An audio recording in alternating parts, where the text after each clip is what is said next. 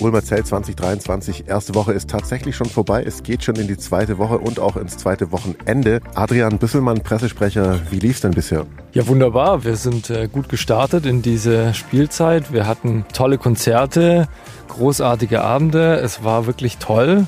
Das Wetter war ab dem zweiten Tag dann auch richtig gut und äh, momentan, ja, tolles Wetter weiterhin. Die große Regenarie ist dann noch ausgeblieben, hoffentlich bleibt sie auch dabei. Und es ist ja auch das erste Mal Zelt wieder komplett ohne irgendwelche Einschränkungen auch. Ne? Wie äh, ist so die Stimmung im Team? Auf jeden Fall super, genau. Wir haben keinerlei Einschränkungen, was jetzt Corona-Maßnahmen angeht und so weiter. Ähm, wir können die ganz normale Kapazitäten fahren bei unseren Veranstaltungen und haben da keinerlei Probleme. Es ist großartig, alle freuen sich. Endlich wieder Zelt, endlich wieder Biergarten, endlich wieder verweilen in der Friedrichsau, Spaß haben schöne Tage erleben. Jetzt steht ja das nächste Wochenende an, das zweite äh, der Spielzeit und da ist was ganz Tolles, nämlich zum einen äh, Wolfsmother kommt äh, ins Zelt und zum anderen der Flohmarkt ist wieder da. Ja, ganz besonders freuen wir uns auf das Konzert von Wolfmother.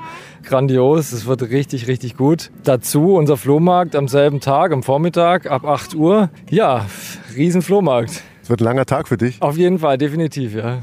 Was ist dir lieber, Flohmarkt oder Wolfmother? Auch beides hat seine schönen Seiten. Also es ist wirklich, äh, der Flohmarkt ist einzigartig, weil es wirklich so viele Ausstellerinnen äh, gibt, die dort Sachen verkaufen und dazu noch das tolle Publikum, die auch ganz viel kaufen wollen. Also es ist wirklich so, eine, so, eine, so ein toller Flohmarkt, wo alles passt und so wie das Wetter prognostiziert ist, äh, auch perfektes Flohmarktwetter auch. Gibt es denn schon irgendwelche ersten Anekdoten von der ersten Woche Spielzeit? Sind irgendwelche völlig verrückten Sachen passiert? Nein, wir hatten noch keine verrückten Sachen machen, aber es fängt schon an, dass KünstlerInnen, äh, ich mache das jetzt mal ohne Geschlechtszuordnung, Sachen vergessen, die wir dann hinterher schicken müssen und so. Das ist schon äh, direkt an den ersten Tagen passiert. Was für Dinge lassen die liegen?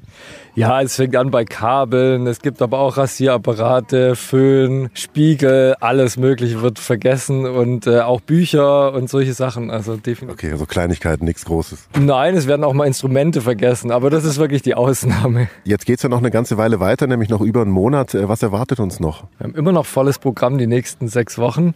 Ja, einige Konzerte sind jetzt schon ausverkauft. Äh, Gerade jetzt das Konzert mit Wolfmother, Hubert von Geusern. Es sind nur noch ein paar Tickets da für die A Cappella Gruppe 5. Die High Voltage Abende sind ausverkauft, aber wir haben noch viele, viele andere tolle Veranstaltungen, die sich mal wirklich lohnen reinzuhören. Fortuna Ehrenfeld, nächste Woche ist Juli. Wir haben noch sehr viele wunderschöne kulturelle Highlights bei uns im Programm. Und noch einen geilen Biergarten, der läuft ja auch, oder? Ja, unser Biergarten hat an allen Veranstaltungstagen geöffnet, freut sich auf den Besuch und man kann auch nebenbei dann auch noch die Konzerte mitgenießen. Und direkt daneben ja auch noch die Spielwiese. Es gibt ja auch noch irgendwie einen Kinderflohmarkt. Welche Highlights warten noch auf die Familien? Also unser ganz normales Kinderprogramm jeden Sonntag 14 Uhr im großen Zelt. Da sind äh, Theaterstücke dabei, da sind aber auch zwei Bands mit dabei dieses Jahr. Wir haben kommenden Donnerstag am Frohnleichnam unseren Kinderflohmarkt von Kindern für Kinder, wo die Kleinen dann auch einfach mal äh, selber verkaufen sollen und äh, lernen, wie sie verhandeln und handeln können.